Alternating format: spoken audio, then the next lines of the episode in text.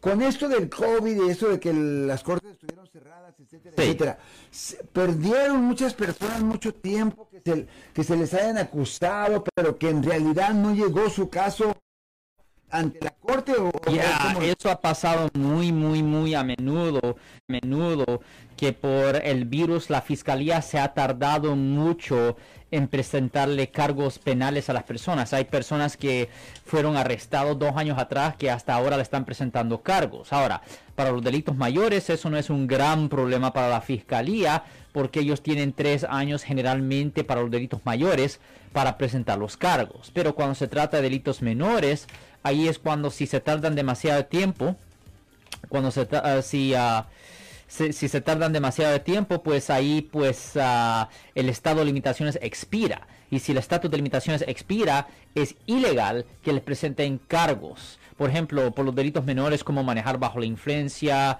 violencia doméstica, cuando la víctima no sufre ningún daño físico al, cuerpo, o posesión de drogas por uso personal, delitos menores agarrando cosas de las tiendas y el valor es de menos de 950 dólares.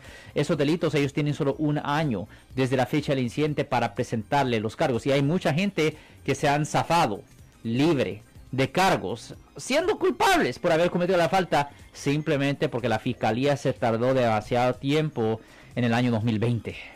O sea que tú estás viendo esa situación del tiempo como que favorece a las personas que han cometido alguna falta o algún crimen. Absolutamente. Eh, versus, el tener que esperar, porque usualmente si te van a, si tú alegadamente cometes un, crimen, un robo, algo así, y luego te acusan, entonces tú sales a la libre, mientras no estés en la cárcel, eh, no hay problema. Ahora, ¿y qué si tienes una fianza?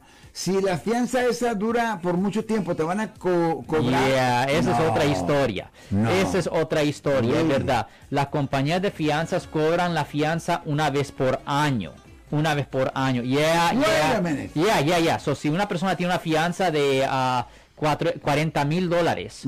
Se le paga los 10% a la compañía de fianza. Que serían... Pero que es 4 mil. Pero recuerda que esos 10% es 10% anual. No quieren. So, si se tardan más, uh, la compañía de fianza va a decir, hey, uh, nos tienen que pagar otros 4 mil dólares. Porque, oh yeah, es anual. Esa, esa no me la sabía, o sea que uno aprende algo nuevo cada día. O sea Pero por lo que está pasando ahorita, por el virus, han habido legislación donde quieren cambiar eso. Ya, pero todavía está vigente. Ahorita todavía está vigente. O sea que yo me, acusan de haber que ha robado algo, o sea, asaltado a una persona en la calle, por decir. Pero yo tengo bastante dinero para, para sacar, para salir en fianza, pero la fianza me la ponen a 40 mil dólares, ¿ya? Y entonces yo tengo que pagar 10% de eso. Bueno, eso es. No, no, si usted tiene un montonazo de dinero, usted solo paga los 40 mil dólares a la corte directamente y no hay problema. Y no tengo que. Bueno, bueno, pone, tú, que no tenga montonazo. si no es montonazo, tiene que ir como la compañía de fianza. Sí, tú sabes que soy millonario, pero no tenemos que poner. oh, oh, pero, pero, anyway, entonces me, me agarra. Si yo necesito la fianza. Voy, voy con el fiancero. Sí, Entonces me dice, tienes que pagar 10% upfront. Ok, perfecto. Son 4 mil dólares, ¿right?